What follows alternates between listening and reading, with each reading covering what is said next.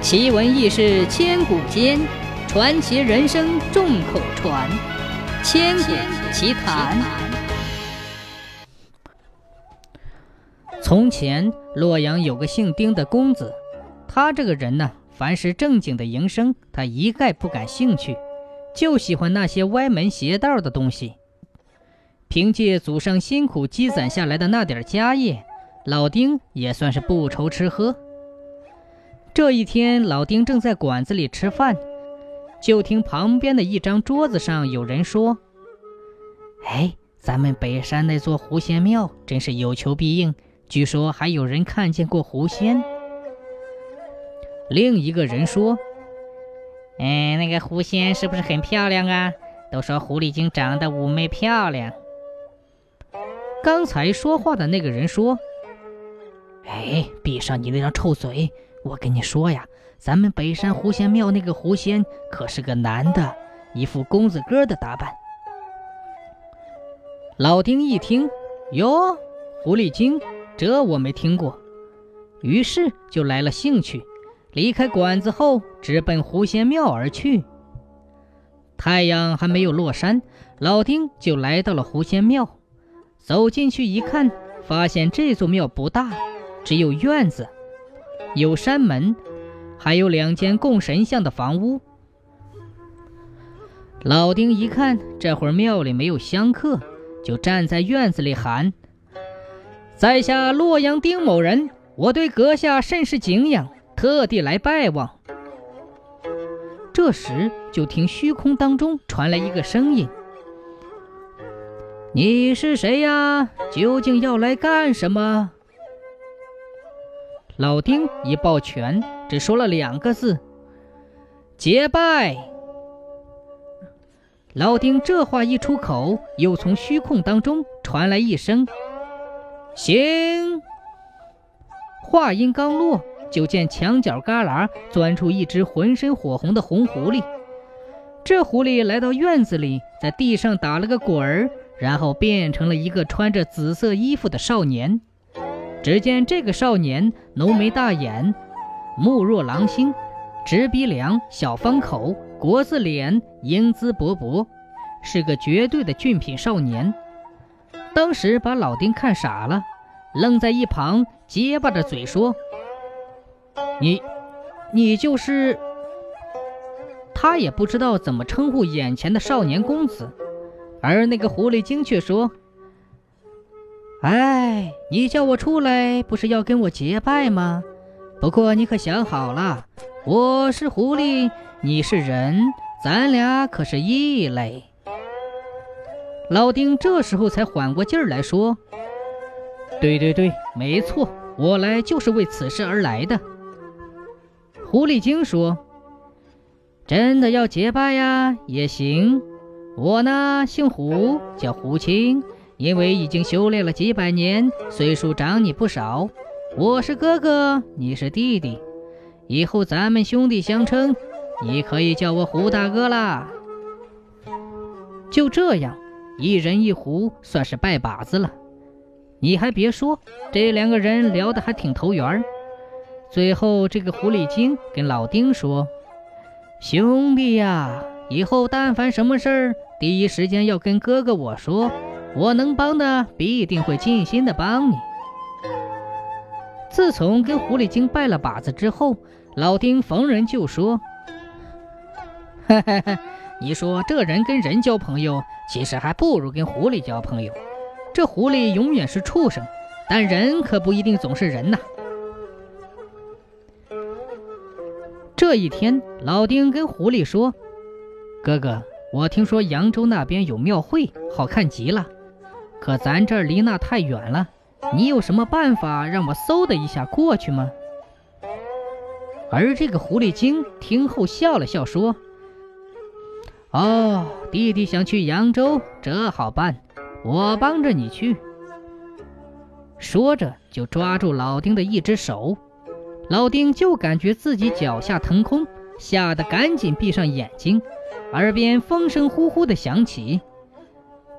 等到耳边风声停止之后，老丁再睁开眼睛的时候，发现已经到了扬州。这两个人在半空中看下面，扬州城今天真是热闹非凡。而在他俩脚下有个戏台子，正演的也不知道是什么戏。忽然就听锣鼓大作，一个关公打扮、手提偃月刀的人从后台走了出来。再看这狐仙，顿时吓得脸色发白，也不管老丁了，转身就跑。而老丁没了狐狸精的法力罩着，一下子就半空摔到了戏台前面。他这一摔下来，正把看戏的人吓了一跳，都还以为他是从天而降的妖怪呢。找来了绳子，就把老丁捆了个结实，推推搡搡的送到了衙门。而县衙经过一再审讯，发现他就是个普通人。最后，这老丁又被遣回了洛阳。当老丁再次见到狐狸精，就问：“哥哥呀，你这也太不够意思了，怎么就丢下我一个人就跑了呢？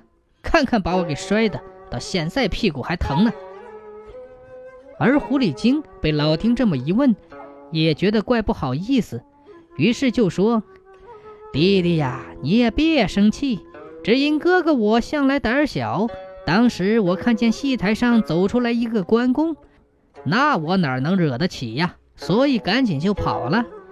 再说那会儿我想起你嫂子来了，于是就先回来了。老丁一听这位狐狸精大哥还有女人，当时就把以前的事忘了一干二净，说道：“哦，哥哥还有媳妇儿啊？”我都二十好几了，还没个媳妇儿，跟弟弟说说，我这位嫂嫂她住在哪里？狐狸精说：“我是狐狸，不可能像你们人类那样正常结婚，不过是用了一些法术来迷惑一些良家妇女，跟我一个被窝罢了。而你那位嫂子就是刘财主家那位小姐。”狐狸精说到这儿，老丁想了想说。哥哥，我想见见这位没见过面的嫂子。再说了，我这个当小叔子的不去问声好，也说不过去呀。这位狐狸精没多想，就说：“哦，兄弟说的是，可你这样大摇大摆的进去，会被别人拿棒子打出来的。这样吧，你穿上我这件小夹袄，别人是看不见你的，你就可以自由进出了。”这天傍晚，老丁穿上这件小夹袄，在刘财主没上大门之前，就走进了刘家院子。真如狐狸精说的那样，刘家上上下下几十口人，竟然没有一个能看见他的。老丁走来走去，终于来到了刘大小姐的闺房。这一看呢，发现刘小姐在床上躺着，而身上穿的衣服也不多。老丁这会儿看的血气上涌，一下子就扑倒在刘小姐床上。再说这刘小姐，这段时间早已被狐狸精迷惑着，神情恍惚，已经是气息奄奄了。突然之间，经过老丁这通忙活，又接触到了人的气息，这身上的病呢，也渐渐的好转了。刘小姐从床上醒过来之后。老丁跟她说了很多狐狸的故事，而这刘小姐听完之后，嘴上不说什么，心里却渐渐喜欢上了老丁，而讨厌那个狐狸精了。